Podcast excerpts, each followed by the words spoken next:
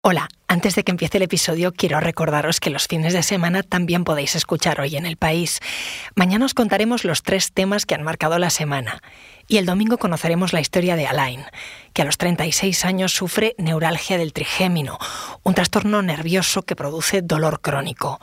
Alain lleva 10 años con un cuchillo en la garganta, dice, intentando que su cuerpo y su mente estén en un estado de tranquilidad total y evitar así que el dolor le atraviese la cara hasta la boca de 3.600 días, 360 por 10, 1.600 me los he pasado en cama o con dolor heavy. La otra, efectivamente, es evitar el dolor. El dolor siempre está de fondo el miedo al dolor. Es una especie de, yo lo llamo no me dispares. Tienes una pistola muy cerca siempre, demasiado cerca. Un cuchillo en la garganta. Y entonces sí, me dijo una vez un médico, Tú vives como el pavo que sabe que lo van a asesinar el día de acción de gracia. Es vivir con miedo. Mi trabajo, todo lo que he hecho es no tener miedo. Y ahora sí, os dejo con el episodio de hoy. Un verano de los 90 se estrenó en televisión española el primer concurso en el que competían pueblos de menos de 5.000 habitantes en España, el Grand Prix. Después de más de una década sin emitirse, este verano vuelve, pero no es el único. En los últimos años no paran de rescatarse concursos y formatos clásicos, realities, series de toda la vida. Y eso que la audiencia de la televisión es cada vez más reducida y más envejecida. Soy Ana Fuentes hoy en el país? Vuelve el Grand Prix. ¿Por qué la tele explota la nostalgia para recuperar audiencia?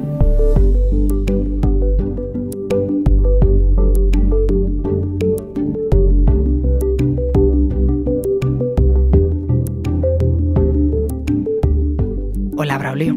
Hola, Ana, encantado. Para hablar de esto he llamado a mi compañero del país, Braulio García Jaén, que es periodista en el suplemento dominical Ideas. ¿Qué tal, Braulio? Muy bien, Ana, encantado de estar aquí contigo. Eh, ¿Cómo te llamas tú? Paula. ¿Cuántos años tienes? 20. ¿Qué programas recuerdas tú de la televisión? Eh, pues no sé, El hormiguero, Cuéntame. No sé, que tampoco veía mucho la tele, las noticias, pero es que eso es como sigue estando. Yo veía más los dibujos, ¿sabes? ¿Cómo os llamáis? Eh, Javier. Alejandro. ¿Y cuántos años tenéis, chicos? 21. 19. Oye, vosotros de, cuando erais niños, ¿qué programas de la tele recordáis?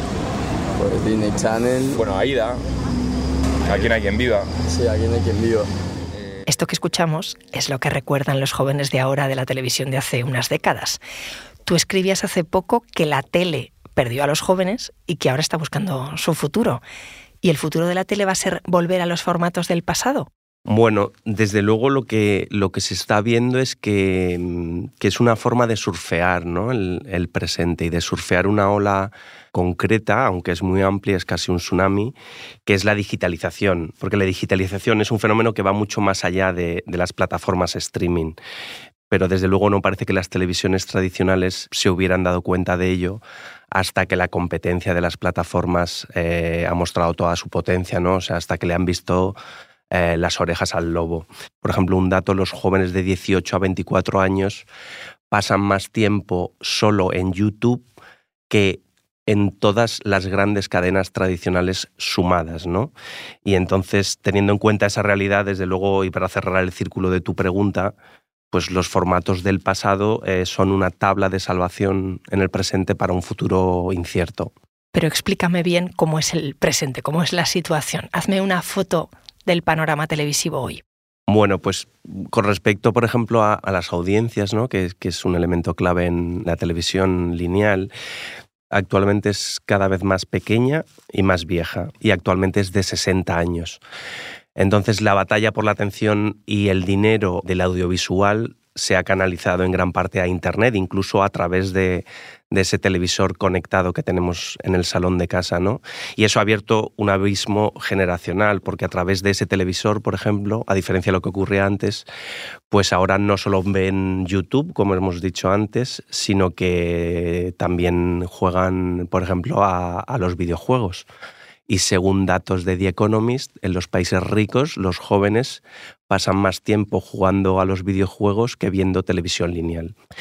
Entonces, eh, venimos de unas décadas en las que programas como El Precio Justo, por ejemplo, reunían de media 17 millones de españoles delante, casi la mitad del país. 17 millones. Eso es, eh, cuando ah, no sé si España ya tenía 40 millones, pero, pero casi la mitad del país, ¿no?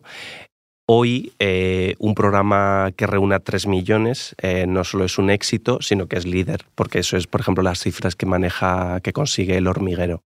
Y claro, a medida que cae la audiencia, también caen los ingresos. En efecto, porque además la televisión tradicional se caracteriza o se define porque eh, se financia solo a través de los ingresos de publicidad. Y claro, los anunciantes cuando van viendo que cada vez hay menos eh, gente delante del televisor, pues invierten menos. Y entonces se produce un efecto que explica un poco las dificultades, ¿no? Es eh, el efecto tijera, o sea, hay una variable que crece porque ante las dificultades es más necesario que nunca invertir en nuevos formatos, eh, en apostar por programas, a veces incluso por la experimentación, ¿no? Por el ensayo-error, porque no sabemos qué es lo que va a funcionar, pero los ingresos, la otra variable, no paran de bajar, ¿no? Y en, ese cruce, pues eh, está el peligro de que se corte el hilo. Vamos, que todas las gráficas de la televisión, tal y como la conocemos, ahora salen cayendo. ¿Cómo es nuestra relación con la tele hoy? ¿Y cuándo crees que empezó el declive? Pues mira, em, hay una anécdota que me gusta mucho y que se produjo poco después de los atentados del 11S, y es que en, Pakistán hubo una manifestación en la que llevaban una pancarta eh, con la imagen de Bin Laden y Blas, el personaje de Barrio Sésamo, Epi Blas. Y bueno, eso pasó pues como anécdota, la CNN creo que cubrió la manifestación, transmitió la indignación de que se hubiera usado pues la imagen de Barrio Sésamo para defender a los terroristas y tal. Pero claro, eso también ponía sobre la mesa fenómenos muy interesantes que de hecho algún teórico, Henry Jenkins, desarrolló luego en un libro muy poco posterior a esos hechos. Eh, y que demostraban que todo había cambiado. O sea, esa foto había llegado a una manifestación en Pakistán porque un chaval americano de broma eh, había subido, había hecho collage en su casa con una fotocopiadora, los, los, había subido a una página web y alguien en Pakistán se lo había descargado. No sabemos si por error o por lo que sea, pero eso de alguna forma es un fenómeno que está anticipando todas las posibilidades que luego precisamente los jóvenes van a encontrar en Internet. ¿no? Y solo tres años después se crea YouTube, que al principio es una idea que pasa casi desapercibida, ¿no? A pues unos tres jóvenes se les ha ocurrido abrir una web para subir vídeos, ¿no? Y solo un año después ya lo había comprado Google. Y hoy YouTube es el gigante que sabemos que es, ¿no? Entonces, todo eso ha cambiado nuestra relación eh, radicalmente con la televisión, porque como hemos dicho antes, donde antes solo había un número de canales muy limitados, pues ahora entran todo tipo de contenidos, Netflix, YouTube, y donde antes los grupos competían entre sí, a tres media con Mediaset, pues ahora hasta el fabricante de la televisión, eh, en el caso de Samsung, por ejemplo, eh, invierte en la producción de contenidos. ¿no? Y lo más importante que ha cambiado de todo, y retomando el, la anécdota del comienzo, es que ahora los usuarios usuarios, la, personita que antes se sentaba del televisor y como mucho se atrevía a cambiar de canal, pues ahora puede hacer mil cosas y sobre todo puede hacer una muy importante que es producir contenido y compartirlo gratuitamente. A la televisión de toda la vida, con este panorama, ¿qué sitio le queda? Bueno, pues eh, lo primero que, tendría que plantearse, y de hecho lo está haciendo, es si puede seguir siendo la televisión de toda la vida. ¿no? Y no parece que pueda, porque me decía Bruno Patino, uno de los expertos con los que hablé, que no hay un solo actor televisivo que pueda sobrevivir siendo solo lineal, ¿no? que es lo que son los canales tradicionales. Entonces, también se tiene que plantear qué futuro puede tener si los que ahora tienen eh, menos de 30 años no la ven, porque el tiempo pasa y los mayores pues dejarán de, poder, de poder verla. Pero al mismo tiempo tampoco hay que, personalmente no, no caería en el apocalipsis porque sigue reuniendo a audiencias millonarias. O sea, 3 millones viendo el hormiguero, como antes decíamos, eh, pues los anunciantes no encuentran ningún otro medio que sea capaz de reunir esa audiencia al mismo tiempo delante de una televisión. ¿no? Entonces, eso también le da, le da un poder que desde luego no va a desaprovechar. O sea que eso que escuchamos a veces de la guerra por la atención es así. Sí, desde luego, porque por mucho que haya nuevos actores que compiten por esa atención y por ese tiempo, al final el tiempo sigue siendo eh, de alguna forma el mismo, entonces la competencia eh, pues tiene que multiplicarse.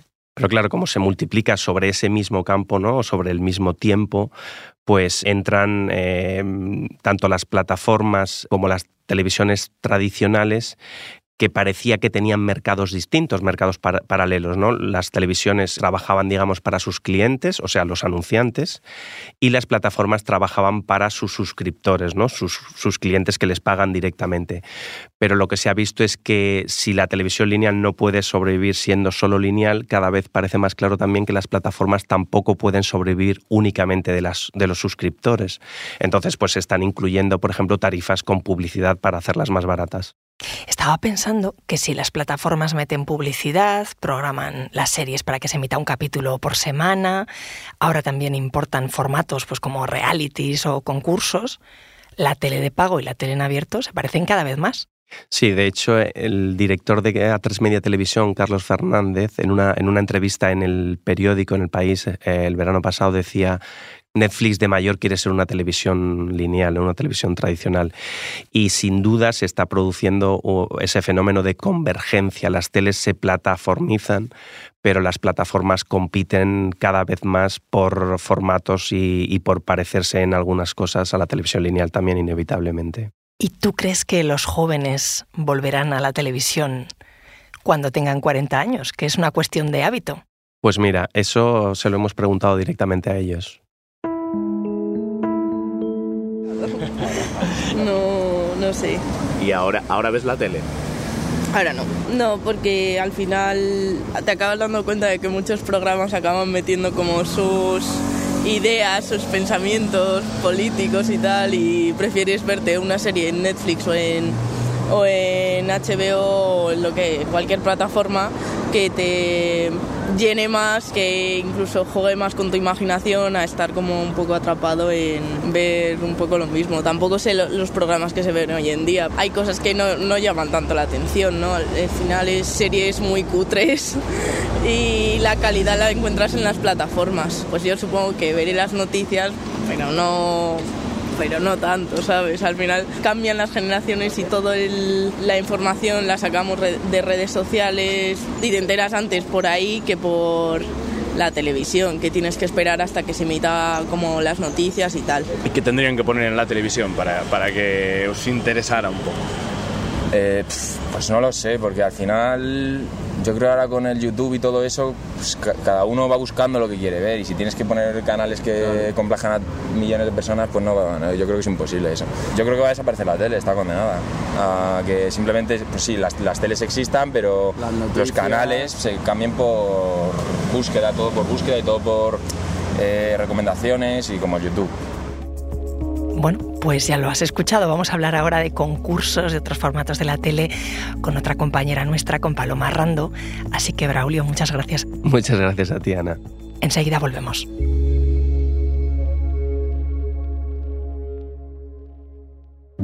Hola, soy Bárbara Ayuso, periodista del País Audio. Desde hace meses trabajo con mi compañero Braulio García Jaén en el llamado Crimen de la Viuda de la CAM para quien no lo recuerde, hablo del asesinato de María del Carmen Martínez en 2016, que apareció con dos tiros en la cabeza en el concesionario propiedad de su familia en Alicante.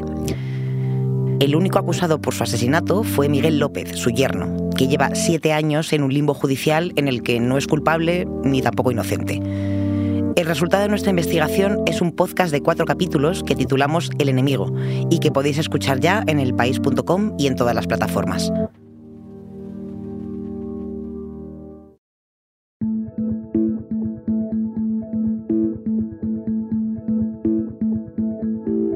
Braulio me ha hecho una foto de lo que es hoy la tele, pero sobre el resurgir de formatos televisivos viejos, de programas, de series que fueron un éxito en el pasado y que ahora vuelven, quería hablar con Paloma Rando, que es mi compañera que escribe de televisión en El País. ¿Qué tal, Paloma? Hola, encantada de saludarte. cuando había menos canales de tele, se generaban fenómenos muy grandes en torno a algunos programas. Estoy pensando en el Grand Prix, que antes hablábamos de él, pero también de Sorpresa Sorpresa, de Isabel Gemio y Concha Velasco, de Noche de Fiesta. Seguro que te acuerdas tú también. Esos programas arrasaron y muchísima gente se acuerda de ellos. ¿Se puede revivir el espíritu de esos programas 30 años después? Pues yo creo que va a ser francamente muy difícil, que es una ardua tarea porque no solo han cambiado sus programas, sino que ha cambiado, eh, como bien explicaba Braulio en su reportaje, la manera de ver la televisión, la manera de sentarse eh, frente al televisor. Esos son programas que a nosotros nos han, forjado, a mí personalmente eh, no sé, son parte de mi educación sentimental, pero entiendo que el espectador que hoy tiene eh, menos de 20 años eh, consume otro tipo de contenidos. Ya solo que hablemos de esto, en estos términos, de consumir y de contenido, ya hace una idea de cómo ha cambiado el cuento y que va a ser eh, muy difícil volver a reunir frente al televisor a, a, millones de espectadores como antes en un programa evento. Claro, puede ser que el espectador además esté saturado con tanta oferta y que la nostalgia al final sea como ese lugar seguro en el que fuiste feliz y al que da mucho gusto regresar. Yo creo que la nostalgia eh, funciona en cualquier caso. O sea, creo que no solo, no solo en la televisión, pero evidentemente la televisión no es, no es ajena al, al fenómeno de la nostalgia, pero también hay que plantearse a partir de qué edad empezamos a tener nostalgia de las cosas que hemos visto. La nostalgia es un, un fenómeno que funciona mejor cuando uno es, es más adulto. Entonces, si queremos o si se quiere reunir frente al televisor a un público transversal, digamos, no perder al público de 60 años, que es la edad media del, consumidor de televisión actual, y al mismo tiempo apelar a, un público joven, eh, no sé yo si la nostalgia es el, el arma adecuada.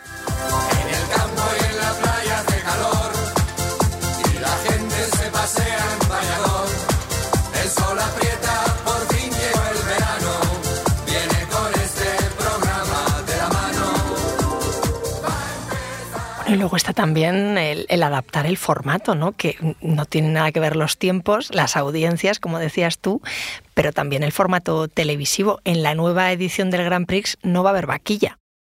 Claro, sí, es que evidentemente eh, todas las sensibilidades eh, cambian a lo largo de los años. Estoy pensando, por ejemplo, en un hipotético sorpresa, sorpresa hoy, que, fue un formato de, muchísimo éxito, ¿cómo cambiaría habiendo cambiado como ha cambiado la imagen que tenemos de, los famosos o la cercanía que tenemos con ellos a través de las redes sociales? La sociedad ha cambiado en estos últimos 30 años, entonces resucitar eh, formatos que tuvieron éxito hace tres décadas eh, no es garantía de éxito hoy, claro que no. Oye, y ahora que en las plataformas se encuentra de todo para audiencias muy concretas a las que les interesan cosas eh, muy precisas, ¿cómo es esa competición por los nichos? Pues es verdad que, claro, que ahí es donde pincha la, tele generalista, que en España y por sus características sigue aspirando a, juntar a, grandes audiencias. Los nichos son justos y necesarios y las plataformas saben gestionarlos precisamente porque no apelan solo a un nicho en España. Apelan a un nicho en España, a un nicho en Francia, a un nicho en Reino Unido, a un nicho en Chile, a un nicho en Gambia apelan a, pequeños nichos que son globales. Entonces, por eso eh, tienen un, mercado que, les funciona. Pero claro, cuando trasladamos la idea de intentar hacer televisión de nicho a la tele generalista, pues es un problema porque entonces eh, eh, la publicidad cae y los formatos tienen que ser mucho más baratos. Entonces todavía no nos estamos apretando el cinturón como deberíamos en la tele generalista en ese sentido. Antes le estaba preguntando a Braulio por la falta de ideas. Mm, ¿Crees que faltan ideas? ¿O es que no hay recursos para innovar?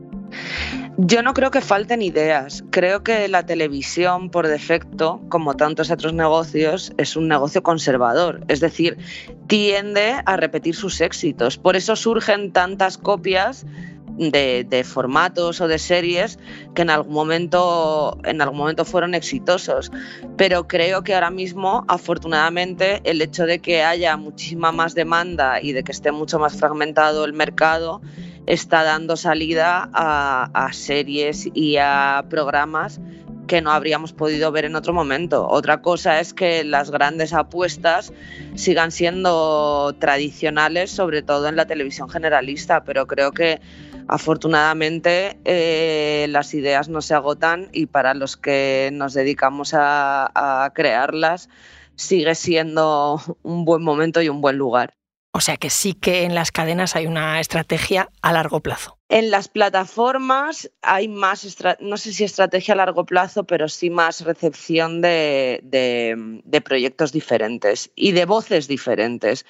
Es muchísimo más fácil vender ahora una serie si uno tiene 25 años y no tiene mucha trayectoria a las espaldas de lo que lo era hace, por ejemplo, 20 años. Estrategia a largo plazo en televisión es muy difícil de mantener porque el mercado es muy cambiante. Entonces estamos muy acostumbrados a tener que adaptarnos al signo de los tiempos, pero casi de inmediato. Creo que ahora mismo estamos en un momento, iba a decir que casi sería equivalente a cuando en España la televisión privada comenzó en los años 90, pero ni siquiera eso, es mucho más cambiante que, que, aquello, precisamente porque además también da el salto de dispositivo, no, es, no vemos la tele solo en la tele y porque además da el salto internacional, ya no estamos teniendo una televisión cuyo mercado se juega en, en nuestras fronteras, sino que estamos teniendo una televisión global, entonces eh, la situación es muy, muy diferente. Y que ya no solo vamos a ver el Grand Prix, sino los memes del Grand Prix, ¿no? Sí, claro, toda la, llamemos la cultura que se ha generado eh, a través de ver la televisión y de lo que supone ver la televisión, eh, nos ha convertido en unos espectadores, yo creo, muy diferentes a, lo que éramos hace 30 años. En ese sentido también, también han cambiado muchísimo los espectadores. Ya somos conscientes de lo que es la tele mucho más de lo que éramos hace 30 años. Hoy cualquier chaval sabe lo que es ser guionista, estamos mucho más familiarizados con cualquier tipo de profesión relacionada con la tele y, sí, pues evidentemente esto hace que el listón sea más alto en muchos sentidos. Paloma, gracias. Nada, a ti. Muchas gracias.